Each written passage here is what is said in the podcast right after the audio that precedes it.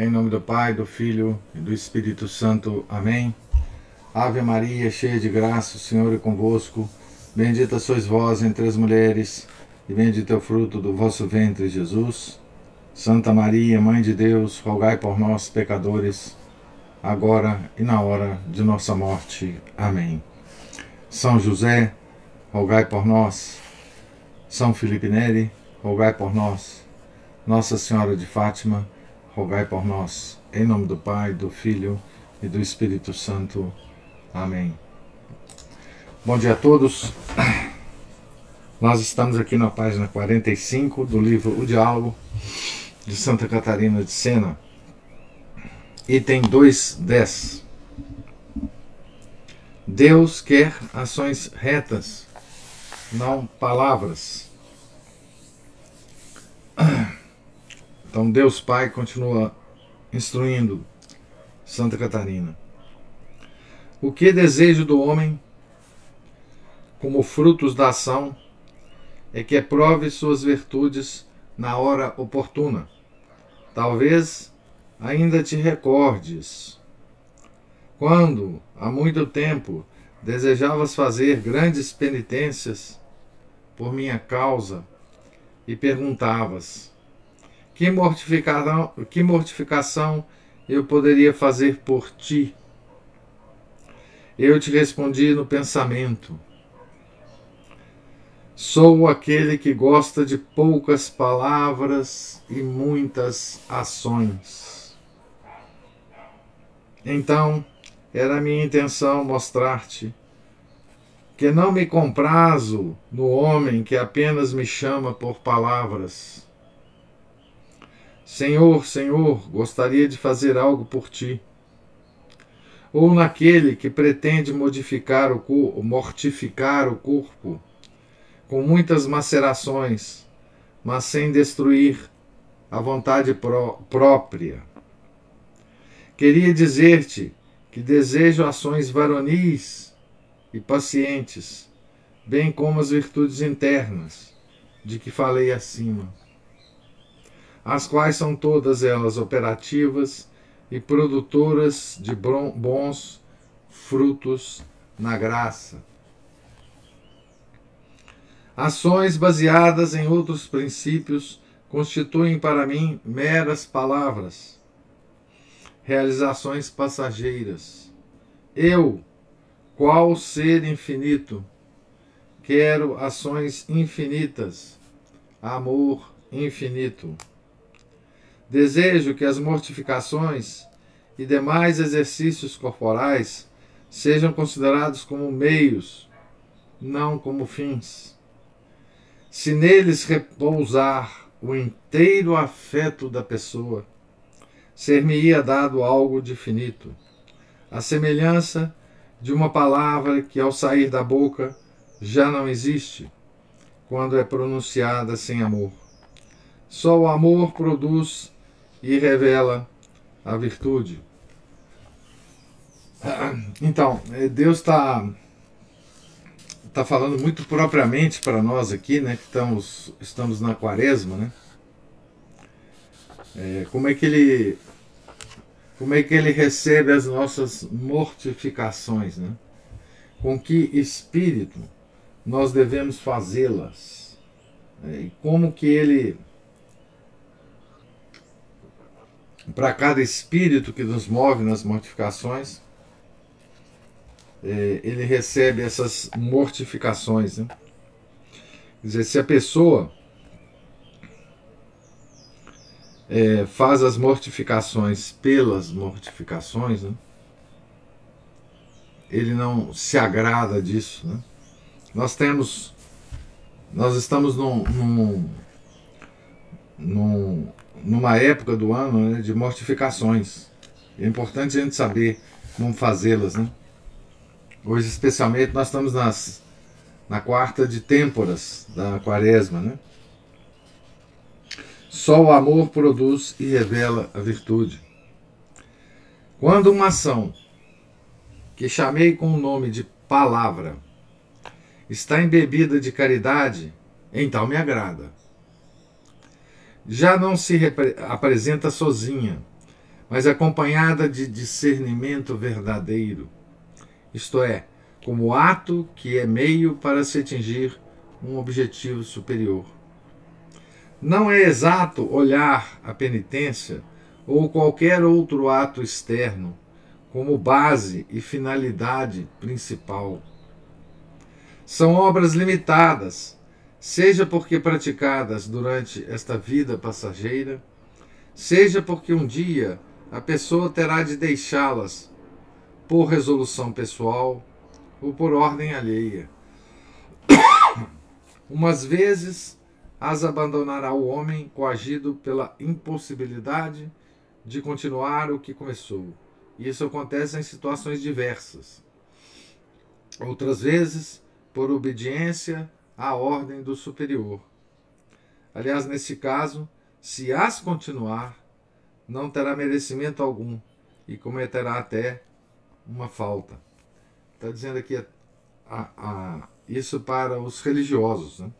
ou os dirigidos espiritualmente por algum diretor espiritual. Né? Como percebes, as mortificações são coisas finitas e, como tais, hão de ser praticadas. São meios, não finalidade. Quem as assume como finalidade sentir-se-á vazio quando tiver de abandoná-las.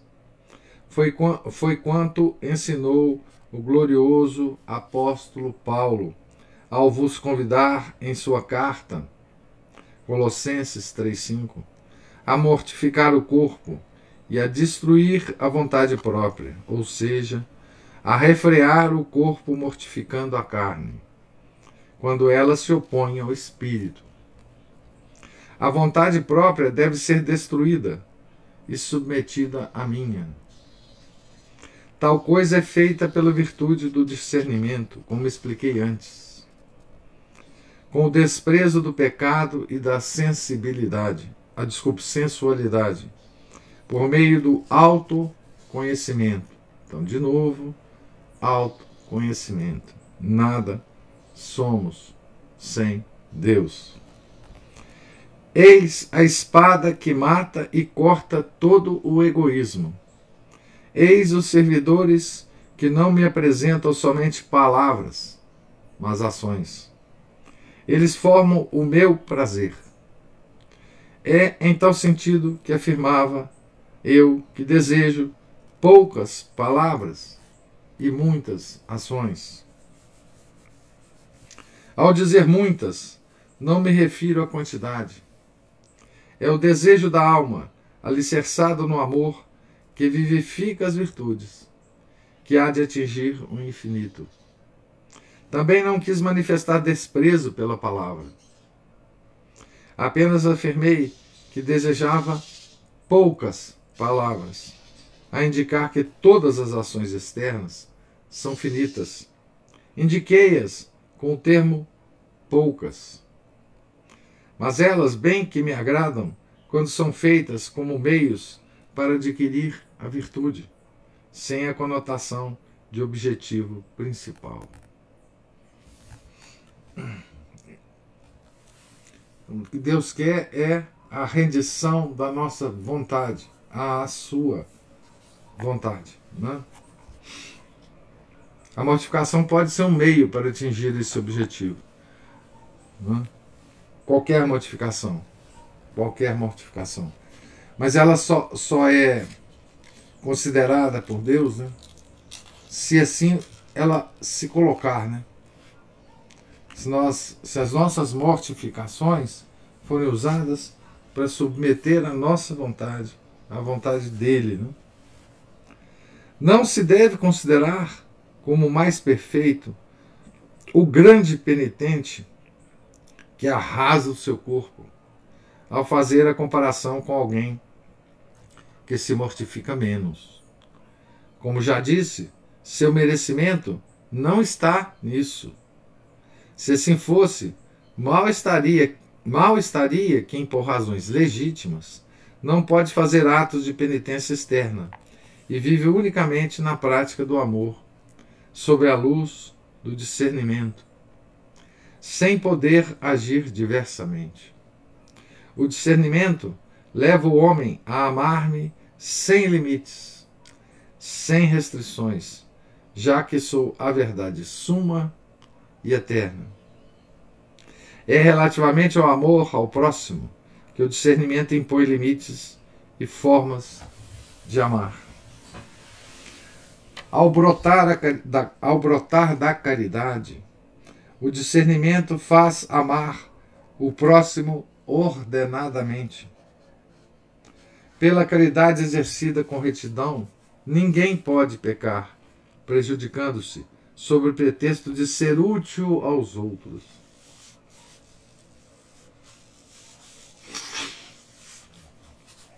Aqui ele vai entrar num, num, num assunto, num aspecto muito interessante dessa coisa de, da, de do, do amor ao próximo, né? Não seria caridade com discernimento se alguém, se alguém cometesse um só pecado para salvar o mundo inteiro do inferno ou para adquirir um grande ato de virtude. Seria falta de discernimento, pois é ilícito fazer uma grande ação virtuosa ou beneficente através de um ato pecaminoso. O verdadeiro discernimento ordena-se da seguinte forma: faz o homem orientar todas as suas faculdades a me servirem com virilidade, de novo a palavra viril, né? E solicitude. Amar o próximo realmente, mesmo sacrificando mil vezes a vida corporal, se fosse possível, para a salvação alheia. Suportar dificuldades e aflições para que o outro possua a vida da graça. Colocar seus bens materiais a serviço do outro. Eis quanto realiza o discernimento na medida em que procede do amor. Então, suportar dificuldades e aflições para que o outro possua a vida na graça. Então, todo o movimento de amor ao próximo não pode ser feito sem o desejo de que este próximo tenha a vida da graça, ou seja, de que esse próximo se converta. Se converta à Igreja Católica. Toda a nossa toda a caridade né, ela tem que ser se iluminada pelo discernimento, né? como ele fala aqui, tem de ser com esse objetivo, para que o outro possua a vida da graça. Então, daí a gente pode avaliar, né?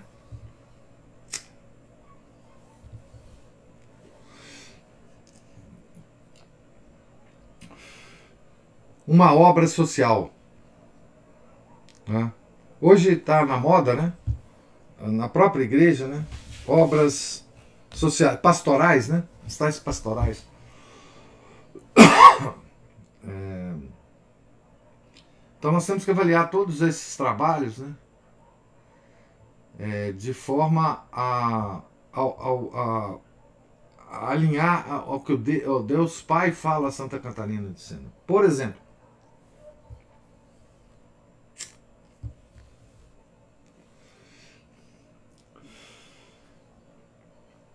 Existe uma, uma pastoral, ou existiu alguma vez, é, relacionada aos presos, né? A,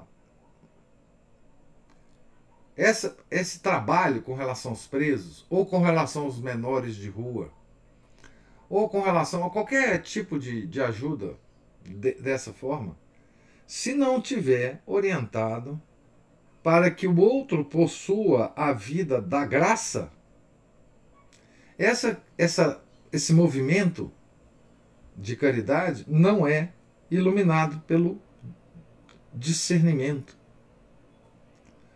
Se nós tivermos apenas a preocupação com o corpo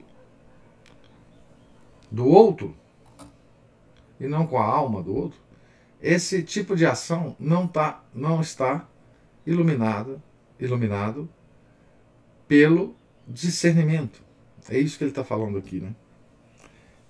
E hoje é muito comum, né? Esse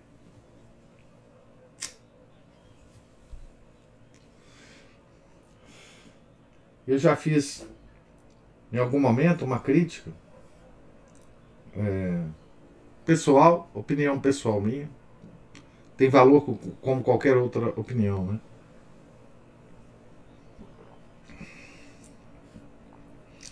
Ao movimento pró-vida, que em si é extremamente valoroso, né? Salvar a criança do assassinato, né? No útero da mãe. Mas se esse, se esse trabalho não tiver orientado para que essa criança que foi salva, que nasceu, é? que a vida dessa criança não seja orientado para que ela possua a vida da graça, é esse o tipo de trabalho que Deus está falando que não está iluminado pelo discernimento. Se a gente só procura salvar essa criança para que ela nasça, mas que depois ela se perca na vida, esse tipo de trabalho não está orientado pelo discernimento. Nós temos que salvar essas crianças e convertê-las, converter eventualmente a mãe. No processo todo, todo o nosso trabalho tem que ser orientado para a vida da graça dessa pessoa que vai nascer. Né? Nem sempre é assim, né? Os, os movimentos para a vida são inclusive multireligiosos, né?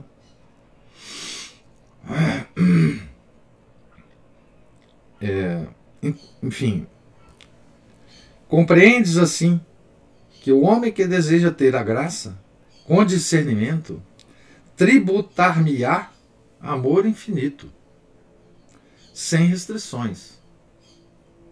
Quanto ao próximo, ter-lhe-á juntamente com esse amor infinito uma caridade ordenada, não se prejudicando com pecados, sob pretexto de ajudá-lo.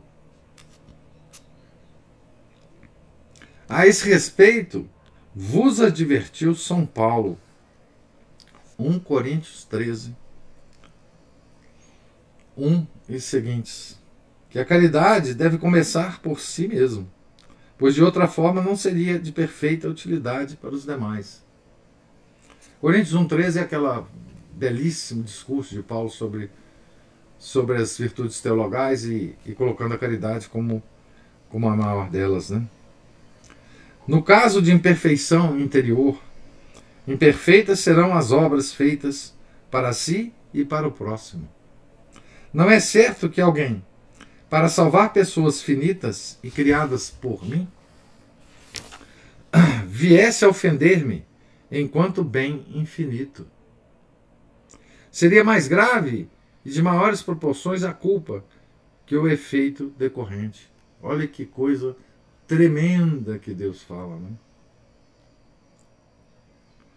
Por motivo algum, portanto, deves cometer pecado. Sabe disso a caridade verdadeira, a qual, a qual possui a iluminação do discernimento santo.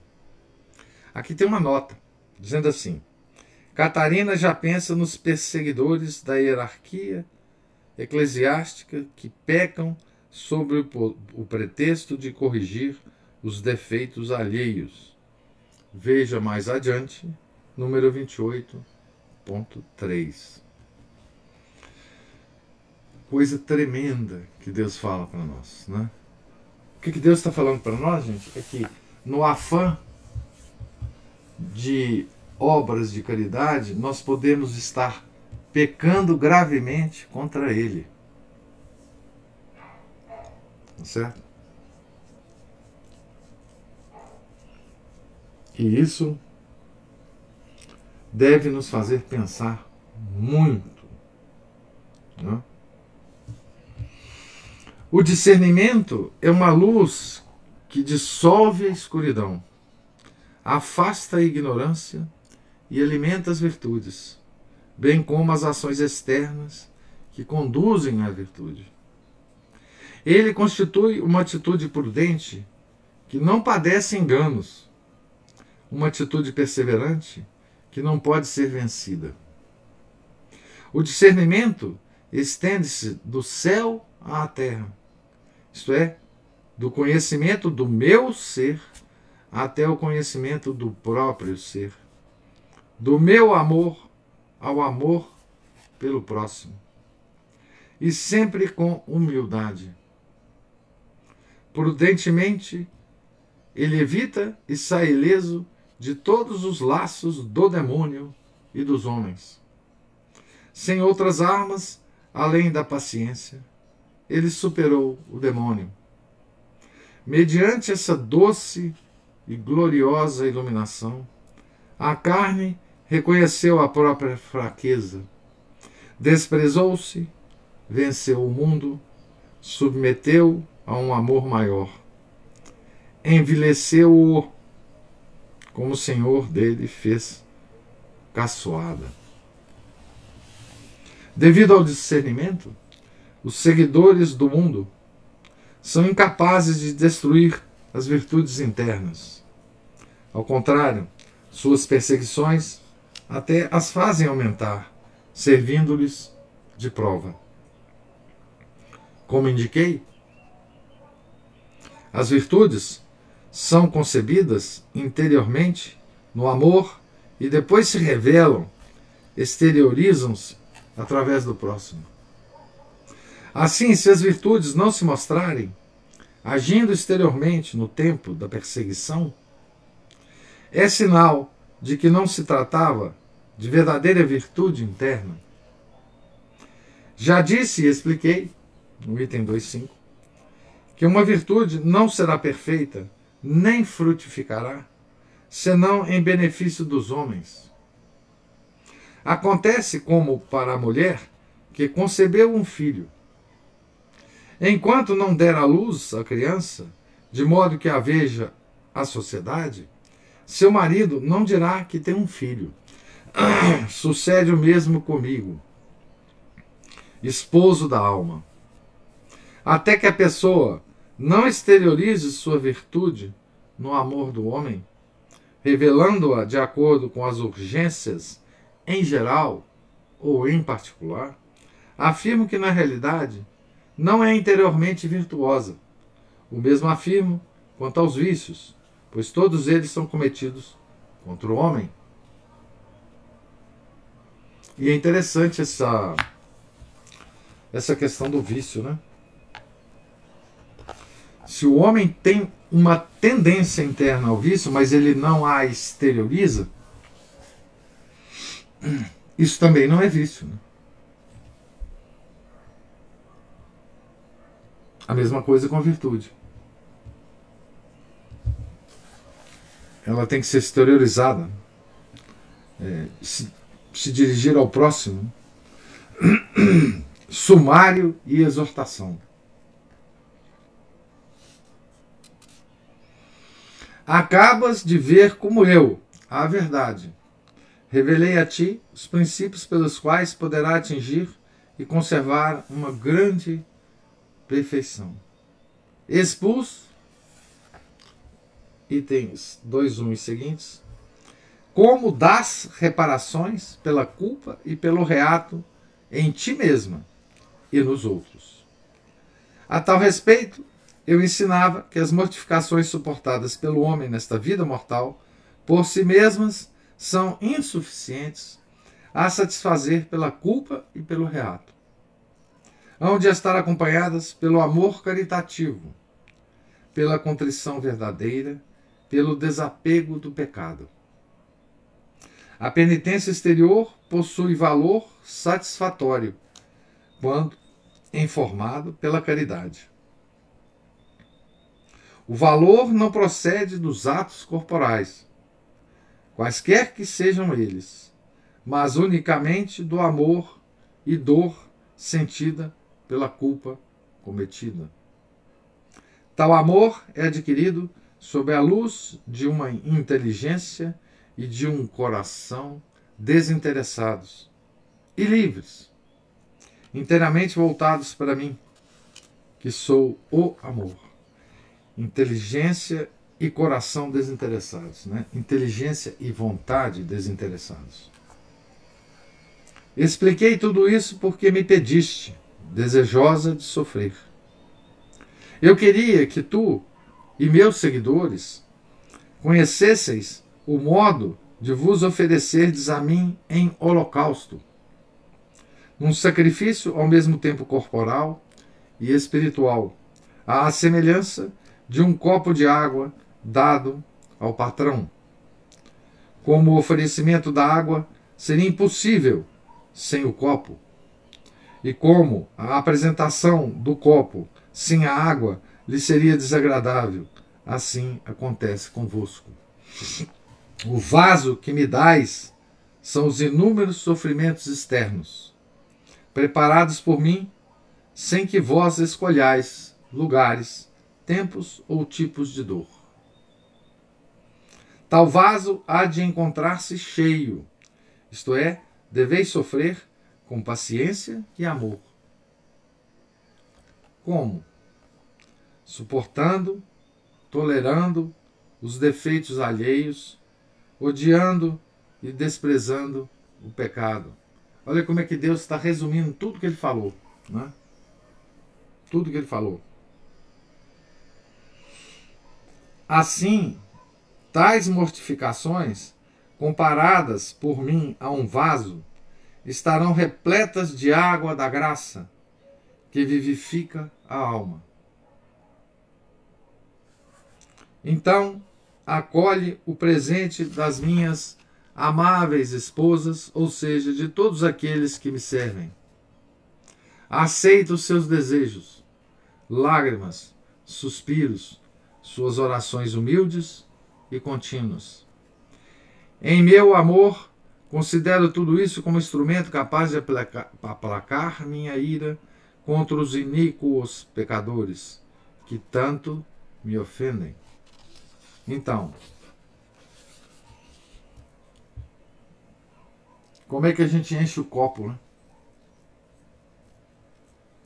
Suportando, tolerando os defeitos alheios, odiando e desprezando o pecado. Deus não aceita a desculpa de, de, de termos pecado para fazer uma obra de caridade. Né? Ele fala isso, insiste com isso. Né? Assim, tais mortificações feitas com esse espírito, né, comparadas por mim a um vaso, estarão repletas de água da graça que vivifica a alma. Vivifica a alma. Então aí ele acolhe. Né? Ele ouve as nossas orações e acolhe os nossos desejos, lágrimas e suspiros. E nós assim aplacamos a ira de Deus contra os ímpios, né? Contra os ímpios. Resisti virilmente até a morte. Tal será a prova de que realmente me amais. Não deveis pôr a mão no arado e olhar para trás. Lucas 9,62. Por medo de pessoas ou dores. Essa é a metáfora que ele está usando aqui, que, que Nosso Senhor usou. Né? Antes, alegrai-vos nas tribulações. O mundo se rejubila, injuriando-me muito. Ao ver tais ofensas, ficareis entristecidos. Quando me ataca, ele vos ofende. E vice-versa, pois me tornei uma só coisa convosco. Eu vos dera a minha imagem e semelhança, vós a perdestes pelo pecado. Para conceber outra vez a vida da graça, uni minha natureza com a vossa em Cristo, revestindo-a de vossa humanidade. Como éreis minha imagem, minha imagem, assumi a vossa, tomando forma humana. Aqui ele está contando né, a história do filho dele encarnado. Né?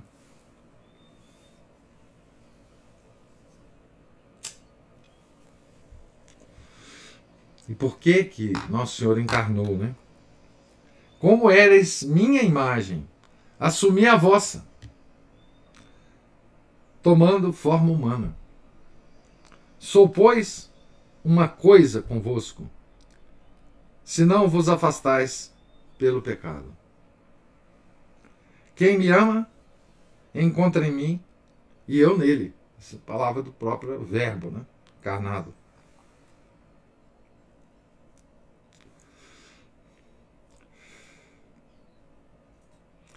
Aqui Deus fala uma coisa muito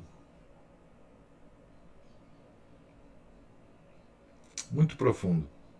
Que a gente tem que se fazer um exame, né, de consciência. Tudo o que acontece no mundo, né? Todas essas todas essas notícias que a gente vê, será que nós nos entristecemos com essas notícias. Não estou dizendo só notícia em relação à nossa Santa Madre Igreja. No mundo inteiro.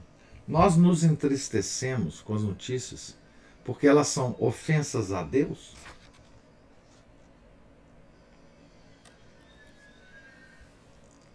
É uma pergunta que eu me faço, né?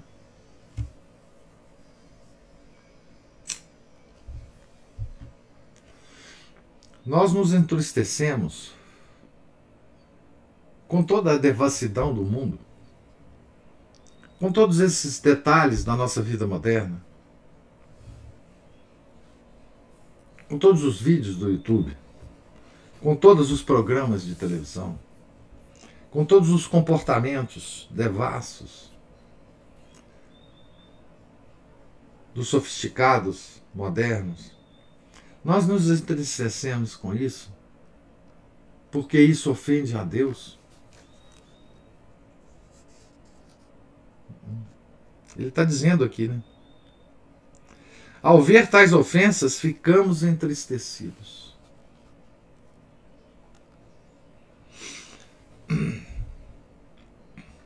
Nós rezamos em reparação a essas ofensas. Todas são perguntas feitas a mim mesmo, tá? Não, não é a vocês, não. Será que eu me entristeço por causa disso? Será que em todas essas situações eu penso primeiro nas ofensas a Deus do que em qualquer outra coisa? Porque ele está falando aqui. Ao ver tais ofensas, ficareis entristecidos.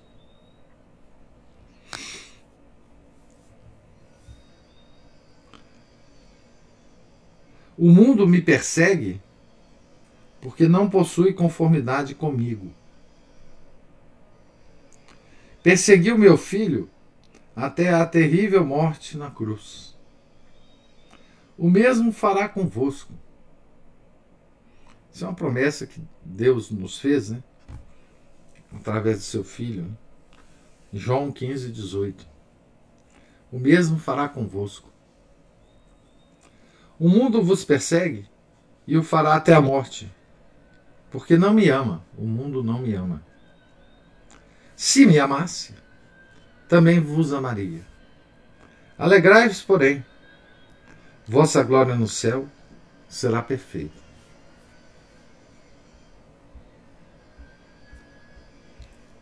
Então, a gente costuma reclamar, né? Da perseguição do mundo. É, a gente costuma reclamar da inadequação nossa com o mundo, com o mundo até muito próximo da gente, né? das nossas famílias, do nosso ambiente é, de trabalho, do nosso é, círculo de amigos, da nossa falta de de simpatia. Nós não contamos com a simpatia das pessoas, né? E às vezes a gente esquece que Nosso Senhor tinha já nos alertado para isso, né? Ah. E será que o mundo persegue a gente mesmo da forma que devia perseguir? se nós fôssemos de fato um seguidor de nosso Senhor Jesus Cristo? Será que nós não fazemos muita muitas concessões ao mundo para evitar essas perseguições? Será que nosso amor a Deus não é tão deficiente que o mundo nem percebe isso e não nos persegue como devia perseguir? o quanto o mundo realmente nos persegue. É? Digo-te ainda: quanto maiores forem as dificuldades da hierarquia da Santa Igreja, maior será sua felicidade e consolação. A felicidade, entre aspas, consistirá na reforma dos pastores os quais se tornarão bons e santos. Serão flores de glória, no sentido que exaltarão o perfume das verdadeiras virtudes, dando-me glória e louvor. Tal será a reforma dos meus ministros e pastores, como flores perfumadas. Quanto aos frutos, a igreja não precisa de reforma dado que eles não diminuem, nem são prejudicados pelos defeitos dos ministros. Alegrai-vos, portanto, nas dificuldades. Tu, o teu diretor espiritual e os outros servidores meus. Falando diretamente para Santa Catarina. Né? Qual verdade eterna eu prometi dar-vos consolação Dá-la-ei depois da provação, pelo muito que suportardes, pela reforma da Santa Igreja. Ele está falando aqui num tempo, né? Ah, no tempo de Santa Catarina. Ele está. Essa, essa, essa observação dele se refere aos problemas enormes da igreja no tempo de Santa Catarina. É? É, lembramos que Santa Catarina viveu no tempo do, do grande cisma é, do, do Ocidente, né? É, da peste negra, enfim. É, cada época tem sua, os seus problemas. Nós vivemos em outra época. Né? É, é, é impossível imaginar o que, que Deus faria, falaria para uma alma escolhida hoje, né? Não sei o que ele falaria. Né? Em relação à, Santa Madre Igreja. Né? Mas é, tudo que ele falou aqui né, se aplica tanto no século XIV quanto no nosso século. Né? Que é a, as, as condições que ele impõe né, para aquele que quer ser seu seguidor. E são coisas tremendas, né? E são coisas tremendas. É, principalmente para nós, né? Do século XXI, né? Coisas tremendas. Talvez não fosse tão tremendo assim né, para um, uma pessoa do século XIV. Né? Ah, nós, a nossa visão está né, tá tão deformada, né? nós estamos tão cegos, que essas palavras de Deus nos parecem muito pesadas. Né? Nós temos quase a, a, a reação daqueles daqueles seguidores de nosso Senhor Jesus Cristo quando ele faz aquela exortação, né? Quem não comer a minha carne e beber o meu sangue não terá participação comigo, né? Naquele terrível capítulo 6 do Evangelho de São João, né? E eles falaram: essas palavras são muito duras. E se afastaram dele, né? E se afastaram dele. É, não suportaram a realidade da vida, não é? Porque ele, a, eles estavam em contato com o Criador da realidade, né? Nosso Senhor Jesus Cristo. Então, não suportaram. Né? Aqui nós estamos na mesma situação. Né? Deus, Criador da realidade, Deus Pai, primeira pessoa do Santíssimo Trindade, é, nos ensinando o que é o amor a Ele, o que que envolve em termos de ação nós amarmos a Deus, né? Num contexto, lembremos do contexto que Deus fala isso, né?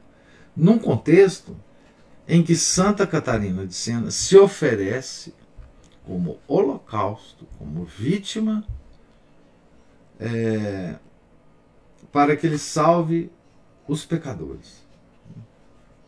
Então ele está explicando a Santa Catarina os detalhes desse oferecimento dela, os detalhes do amor que o homem tem que ter para com ele, né? Tá certo? Então aqui ele, ele termina, digamos assim, Deus Pai termina o primeiro grande discurso, né, dele. E agora Santa Catarina volta a falar, né? Nesse próximo capítulo, Santa Catarina volta a falar com Deus.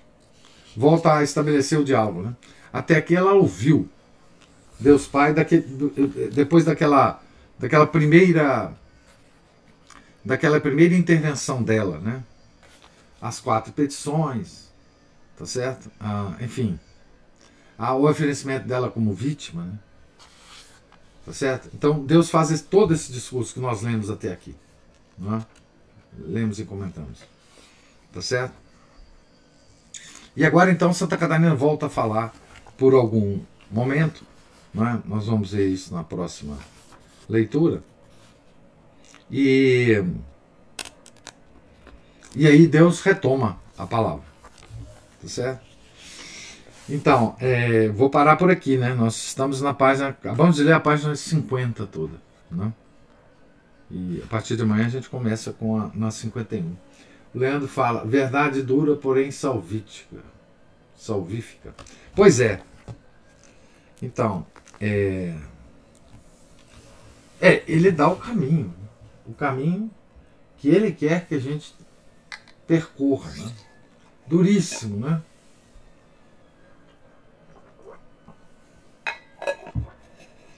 Mas é claríssimo, né?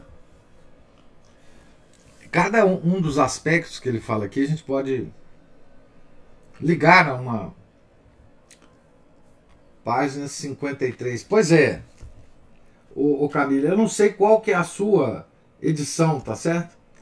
Eu tô, eu tô. Quer dizer, eu, come, eu, eu terminei o, o capítulo 2, eu vou começar o capítulo 3. Catarina implora a misericórdia divina. Eu não sei em que página estará essa, esse material na edição que vocês têm, tá certo? Então eu estou sempre baseando na minha, porque eu não posso. A sua é 53, por exemplo. A minha é essa aqui, né? da Paulus. Então eu não sei, tem várias edições. Então vocês marcam, façam as marcações pessoais aí, porque eu não tenho controle. A, a minha página, como eu disse, é a, a, a, a, que vai começar o capítulo 3 é a página 51. Então você está dizendo que na sua edição é a 53. Perfeito, mas vai marcando aí, gente. Não, não, não confia na minha aqui não, porque a minha pode ser, de fato, diferente, né? Então, é, gostaria de ouvi-los agora, observações, é, perguntas sobre a leitura e os comentários de hoje, se for o caso. Né?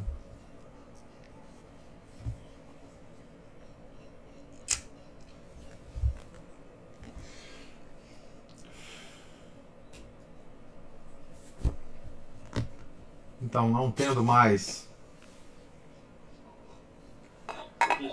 Sim. É o Leandro. Diga lá. Não, eu só queria então fazer um comentário que é, sempre me chama a atenção quando é, se, é, se lê esses assuntos uh, né, de ascética, de, ascética, mística, né, assuntos relacionados à salvação, que as verdades de Deus é, a respeito da da, da nossa vida espiritual, como o Senhor sempre ah, reafirma para nós aqui nos seus comentários, são verdades simples, né? E ao, ao mesmo tempo que são simples, é aquela simplicidade que sempre nos espanta, né? No sentido de é, nos uh, chamar de volta para o caminho, né? Porque o que é mais marcante na espiritualidade, entre aspas, digamos assim, do mundo moderno, é a, é a confusão. E a confusão, ela, ela tem uma dose de complexidade, né? justamente porque ela não é inteligível, ela é complexa, no sentido de que, uh, assim, para, até para você sair da confusão, requer uma dose extra de, de discernimento ali, né? E aí a, a espiritualidade do mundo moderno, ela é toda repleta de discursos, é, é, vamos dizer assim, opacos, discursos até é, assim difíceis de serem inteligidos, porque realmente não tem a, a verdade ali. Por isso que são ah, sempre ah, palavras vãs que são ditas, né? Já na verdadeira espiritualidade não, são palavras diretas, duras, né? Mas diretas e de inteligibilidade clara, apesar de ser difícil por causa da nossa natureza colocar em prática, né? Nós necessitamos da graça de Deus, claro. Não, muito bem observado, Leandro. É, é, é curioso o seguinte: o discurso moderno é sofisticado e complexo de entender, mas as suas prescrições são muito simples de viver. Ou seja, por que o discurso é complexo e por que ele as narrativas elas se adaptam a qualquer vida. Qualquer vida que você tiver pode ser adaptada ao discurso dos deveres modernos. Né? Com Deus é justamente o contrário. Ele tem prescrições muito simples, mas que são muito difíceis de, de colocar em prática. Por quê? Porque o mundo moderno ele apela para o, o atributo sensibilidade da alma. Tá certo? O atributo da alma que está na sensibilidade. E o discurso de Deus, ele apela para os seus atributos superiores à sensibilidade, que é a vontade e a inteligência. Por isso é tão difícil. É, porque quando se apela para a vontade e a inteligência, o discurso se simplifica muito. Porque na verdade são poucas coisas que você tem que considerar. Não são muitas. Agora, quando você apela para a sensibilidade, que é uma multiplicação de sensações e paixões, o seu discurso fica complexo. E por outro lado, o que ele quer dizer, no final das contas, é assim: siga a sua sensibilidade. Então é muito simples de, de colocar em prática. Siga as suas tendências. Siga os seus direitos. Siga a sua é, intuição, siga a sua, é, as suas percepções, siga, enfim. Nisso, você pode é, é, é, adicionar um grau de complexidade no discurso muito grande. Você pode analisar cada uma das paixões humanas, cada uma das várias sensibilidades, cada uma das considerações individuais, etc. Mas no fundo, o que o mundo fala é o seguinte: siga o que você quiser, tá bom? Tá bom demais. Eu tenho um discurso pronto para qualquer lugar que você for e quiser seguir esse caminho, você pega um discurso em, em algum lugar. Não é? Mas Deus não. Né? Deus não apela para a sensibilidade. Né? A, a Camila está dizendo, e no discurso moderno, a misericórdia é maior, é maior do que o sacrifício. Deus nos ama como somos, nada é preciso mudar. Não, pois é, exatamente. Isso faz parte do discurso, né? É, quando se fala em Deus, né? Quando se fala em Deus, quer dizer, dentro da igreja tem que se falar de alguma forma, né? Aí a igreja é hoje da misericórdia, né? Tem, a, tem uma santa da misericórdia, tem um domingo da misericórdia, tem um terço da misericórdia, tem tudo da misericórdia. Não é? Então, isso no, no digamos assim, no ambiente mais é, católico. Né? Mas no mundo, o discurso do mundo para nós, essa religião é, materialista, imanente, ela se sofistica cada vez mais para nos dizer a mesma coisa. Olha, faça o que você quiser. Faça o que você quiser com o seu corpo. Faça o que você quiser com o corpo do, das outras pessoas. Faça o que você quiser com o corpo de um, de um feto que está dentro de você. Tá tudo beleza. Né? Então, esse, esse, essa diferença fundamental entre o discurso de Deus e o discurso do mundo é porque eles apelam para diferentes atributos da nossa alma. Né? uh, os atributos superiores, que é os que têm que comandar todas as nossas ações, esses atributos são preciosíssimos para Deus, né? Porque é eles que vão nos salvar ou nos levar para o inferno. E o mundo quer pegar o atributo que mais nos, nos seduz, né? e que passa a perna nos atributos superiores, dá rasteira nele toda hora, toda hora dá rasteira neles toda hora. E o mundo quer isso, né? Enfim. É, mas muito bem observado, realmente é isso. Quanto mais se sofistica esse,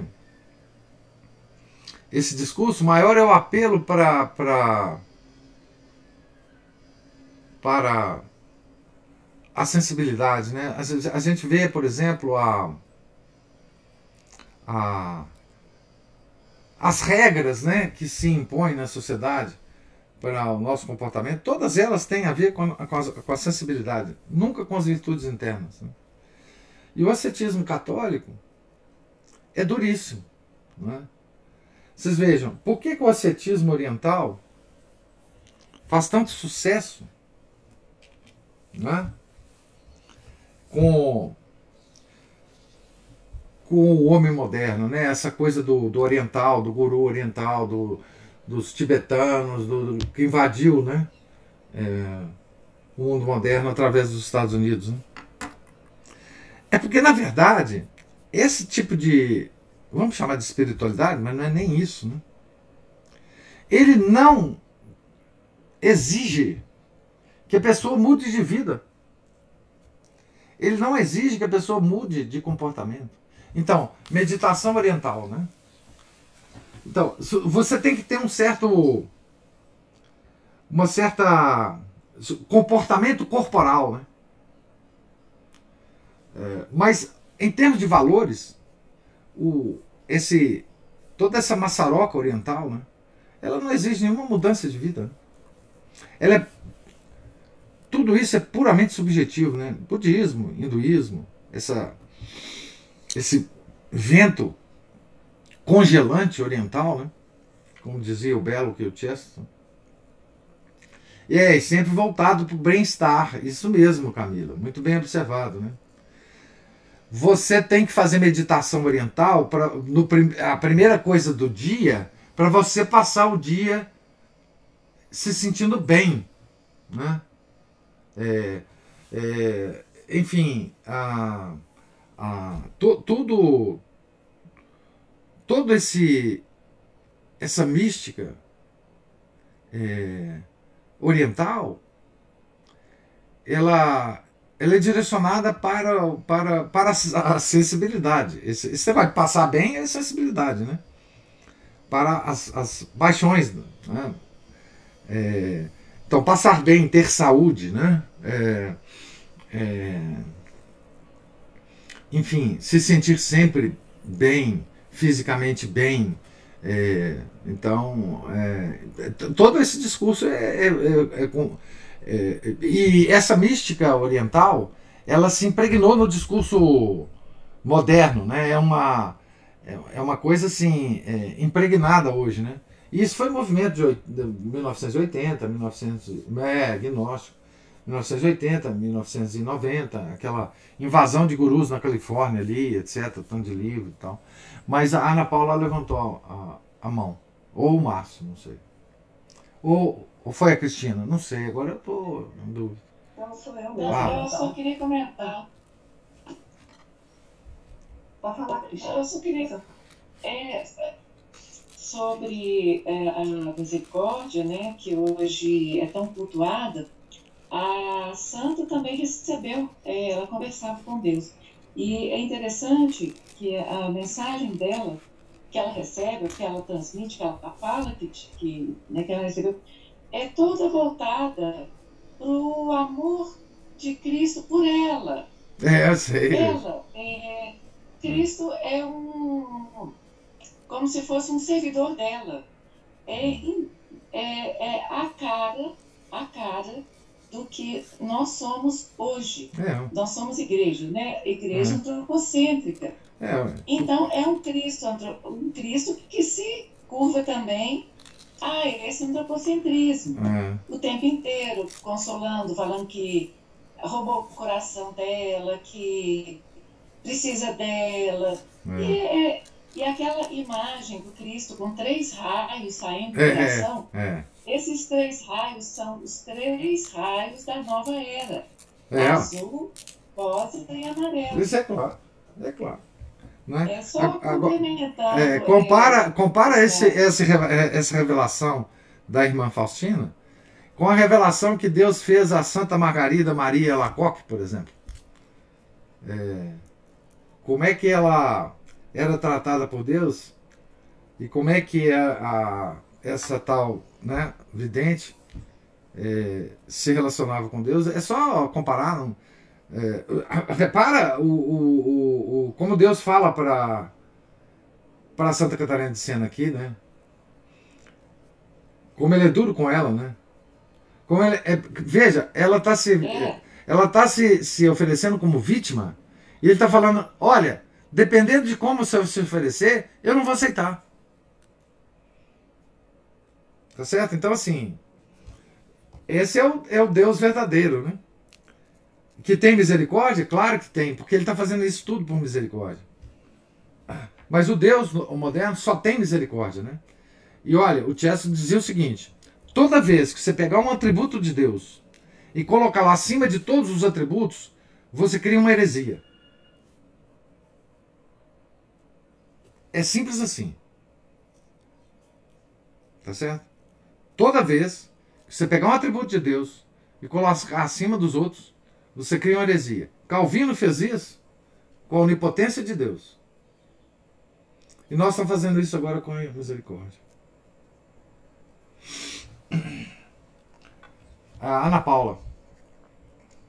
É o que eu ia falar também tem a ver com misericórdia. Porque eu acho que esse conceito de misericórdia também foi é, deturpado, é, porque é, é, uma misericórdia a despeito de que do, diz que Deus, desse autoconhecimento que Deus está falando aqui para é. Santa Catarina. Porque, na verdade, a gente depende demais mesmo da misericórdia de Deus, porque se Deus for só justo conosco, nós, nós estamos mortos. Lascados. Estamos mortos. Mas, então, Deus, Deus tem que ser misericordioso a partir do momento. A gente tem que pensar na misericórdia de Deus a partir do momento que a gente se reconhece né, como esse ser miserável que nós somos. Isso. Né? Então. É... é... exatamente. Quer dizer, na verdade, a, misericórdia, a misericórdia de Deus é um atributo de Deus. Tá certo? É, nós não podemos nunca é, é, desconsiderar isso. Mas Deus tem outros atributos equivalentes. E o que nós esquecemos hoje foi a justiça, né? Pois é, a gente tem que pensar que ele, ele é misericordioso, mas ele é justo também. Então, por, por isso, a gente tem que se emendar, né? A gente tem que mudar de vida.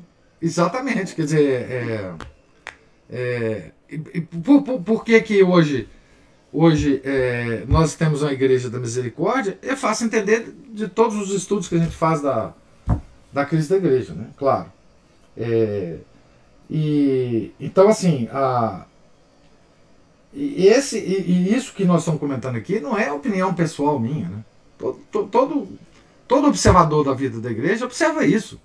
Não precisa ser, não precisa ser um gênio para observar o que está acontecendo, né? E então, essa, essa, esse, esse falar da igreja, em termos da misericórdia, também tem uma influência enorme no mundo. Né? Porque se Deus é tão misericordioso, misericordioso assim, ele vai, ele vai perdoar os outros que estão fora da igreja. Claro. Não é? Claro. Porque, poxa, como uma vez eu ouvi de um padre velhinho, dizendo assim: como é que se acredita, falando para mim, né, para um, um, um, grupo de pessoas, como é que se acredita que um pai tão misericordioso como Deus vai mandar a gente para o inferno? Ele estava querendo nos convencer que o inferno não existia. Né? É, de fato, dentro da dos pressupostos desse pessoal, a gente não consegue convencer o pessoal de que o inferno existe mesmo, não. A gente quase a minha. Eu não discuti com o padre, tadinho, velhinho. Eu não ia. Teve gente do grupo que começou a discutir com ele, mas. Veja, como que a gente vai convencer um, uma pessoa que colocou a misericórdia de Deus, atribu, um dos atributos de Deus, acima de todos os outros? É muito difícil convencer esse pessoal que Deus vai mandar alguém para o inferno. E, e, a própria expressão é errada, né? mandar alguém para o inferno. A gente é que vai para o inferno, né? É, não, não se acredita mais na, no inferno, né? Porque quando você exagera a misericórdia de Deus, você anula a justiça dele. Então não tem, não tem inferno. De certa forma. Pode falar. Quando a gente exagera a misericórdia de Deus, a gente se serve de Deus ao invés de servir a Deus. É claro. Por quê? Porque aí a gente pode cometer todas as faltas e confiar na misericórdia de Deus. Isso é tentar a Deus, né? Que, que Jesus fala é, para o diabo na, na, no Evangelho do domingo, do primeiro domingo de, de, de, Quaresma, né?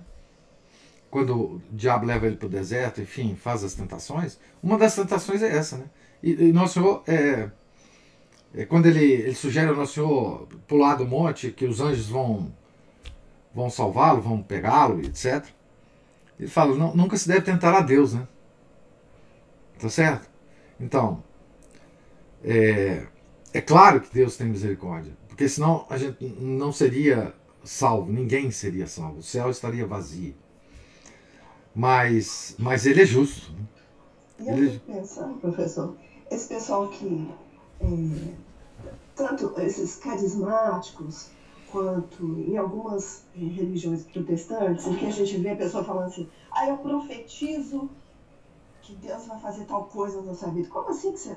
Como assim? Entendeu? Você manda em Deus? É carisma. É, são os carismas. É esse negócio. Não, negócio não é, é. O, o problema. É, não, hoje tem Gente, vocês não sabem o tanto de gente que conversa com Nossa Senhora todo dia. Não, não estou dizendo assim, esses videntes que ficam em, mais em evidência, que ficam famosos, digamos assim. Não, gente simples. Assim, ontem eu fiquei sabendo de, de uma comunidade aqui em Belo Horizonte que conversa com Nossa Senhora todo dia. Entendeu? Assim, que Nossa Senhora aparece, senta numa cadeira, assim, coisas desse tipo, né? Que tem uma cadeira lá para Nossa Senhora sentar, porque ela talvez não fique em pé ou esteja cansada. É, não, é uma coisa impressionante. Então, é, é, então isso é toda uma deformação né, é, moderna. É, mas ah, esse discurso de Deus, aqui, é, o livro é um discurso longo de Deus, né, com algumas intervenções de Santa Catarina. Né? É, Camila, tem muita coisa. Aqui em Belo Horizonte. É, então, a, esse discurso de Deus, ele, ele serve para nos, pelo menos para consertar a nossa cabeça, né? Se não para mudar o nosso comportamento, pelo menos para interferir no nosso intelecto, né? Se não para influir no nosso coração, pelo menos para influir no nosso intelecto, para a gente ver como é o verdadeiro discurso de Deus. Né? como é Deus, com todos os seus atributos, diz, usando da misericórdia dele, para nos ensinar o que, que ele quer que a gente faça. Porque veja, esse, todo esse discurso é um discurso de misericórdia de Deus. Ele está usando ali a misericórdia. Hum? Ele está usando. Ele é ele, Deus Pai, com todos os seus atributos, nos orientando de como é que Ele quer que a gente faça na vida da gente para que a gente se salve. Ele está usando misericórdia com a gente. Né? Ana Paula levantou a mão. Ou o Márcio. Não, sou eu mesma. É que é, eu queria falar uma coisa que me veio à cabeça quando ela tava, quando Deus Pai estava falando sobre as mortificações. É, é um exemplo prático. Quando eu vou, quando eu me confesso, o padre é, passa, né, dá uma penitência, por exemplo, ele fala lá, vou é para rezar sete, sete Ave Marias. Aí uma vez me veio a cabeça assim, ah, vou, ah, vou, padre pediu para rezar só sete, eu vou rezar dez. Aí depois eu pensei assim, gente, não, eu tenho que obedecer. A gente tem que treinar, porque a gente até você fica assim, porque tem um, um, espírito mesmo de soberba até nisso, né? É, é uma coisa pequenininha. Que são três Ave Marias a mais, assim, que, que mal há nisso, é. né? Mas assim, eu estou desobedecendo. Deus falou para rezar sete. Isso. Então reza sete. Uhum. Né?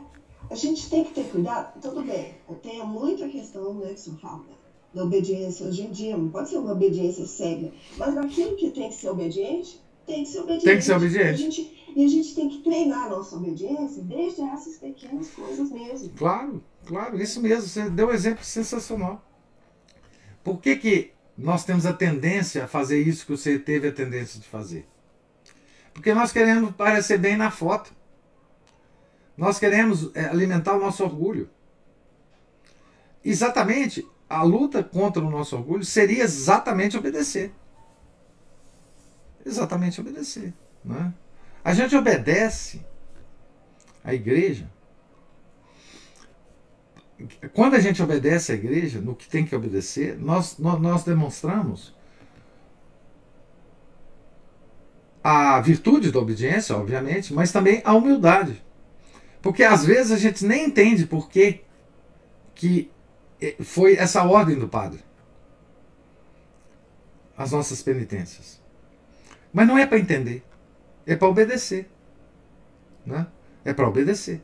Então, o sentido de obediência, a gente, quando a gente lê nesses livros, a gente imagina assim, ah, mas esse, é, é, o pessoal está falando para monge. Eu não sou monge, então não vou obedecer. O que, que, que, isso tem a ver com a gente, né? Mas a gente tem as obediências normais que a gente tem para com o nosso pastor, né? É, naquilo que, que for correto, obedecer, né? Naquilo que não for pecado. Né? Porque o que, que é o correto obedecer a um pastor, né? De almas. É tudo que ele falar que não seja pecado. Nós devemos fazer. Como Deus fala aqui, Se você não fizer, aí sim você está cometendo pecado. Não é? Você não tem que entender. Você não tem que discutir. Você tem que obedecer. É porque é isso que Deus quer, né? Porque muitas das nossas obediências a Deus, nós não entendemos. Nós não entendemos. Então, isso é mortificar o intelecto. Tá certo? Isso se chama mortificação do intelecto. E também da vontade. É? Por exemplo, quando um diretor espiritual proíbe uma alma é, de fazer modificações intensas, tá certo? A alma pode até não entender, falar, pô, mas eu tô, tão, eu, sendo, eu tô sendo tão, tão extraordinária, por que, que o meu diretor espiritual me proibiu? Você pode não entender, mas você tem que obedecer. Não é? Isso aconteceu com vários santos, que a gente inclusive leu aqui né, a vida deles. O diretor falou: não, não pode. Não pode. Para. Para agora. Parou. É, enfim. Ah, ah, hoje, por exemplo, especificamente hoje tem uma, uma meditação de Santo Afonso que ele fala sobre a vocação. É claro que ele fala sobre a vocação é, de vida religiosa. Não é? Mas veja, dá para meditar muito bem com o texto de Santo Afonso sobre a, vocação leiga nossa. O que, que você fez com, com os dons que Deus te deu na vida? Porque os dons, eles mais ou menos orientam a vocação sua na vida. O que, que você fez com eles? O que, que você está fazendo com eles? Não é? Então, vocação todo mundo tem. Vocação é chamado, né? Vocare é chamar, né? Então, vocação todo mundo tem. Não é só o padre que tem vocação, né? O leigo também tem vocação. O que, que a gente está fazendo com a vocação da gente? Né? Então, é, enfim. É isso, né? É, nós temos um, um, um horizonte de obediências que nós temos também que, que cuidar, né?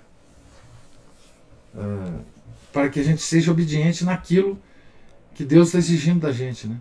E outra, uh, a própria vida da gente é cheia de obediências. Né? A própria circunstância da vida da gente. Ela é cheia de, de limitações não é? que Deus nos impõe e que a gente deve obedecer. Né? A gente não deve tentar ultrapassar essas, essas limitações de forma uh, é, para alimentar cada vez mais o nosso, o nosso orgulho. Né? Ah, é duro, viu? Ouvir a palavra de Deus, né? É muito duro.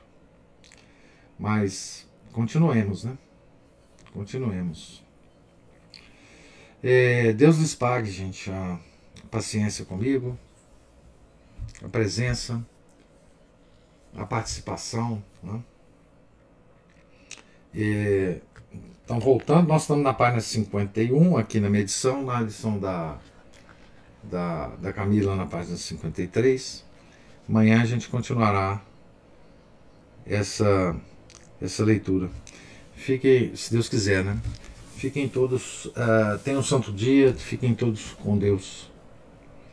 Em nome do Pai, do Filho e do Espírito Santo. Amém. Ave Maria, cheia de graça, o Senhor é convosco. Bendita sois vós entre as mulheres, e bendito é o fruto do vosso ventre, Jesus. Santa Maria, Mãe de Deus, rogai por nós, pecadores, agora e na hora de nossa morte. Amém. São José, rogai por nós. Santa Catarina de Sena, rogai por nós. São Felipe Neri, rogai por nós. Nossa Senhora de Fátima, rogai por nós. Em nome do Pai, do Filho, do Espírito Santo. Amém.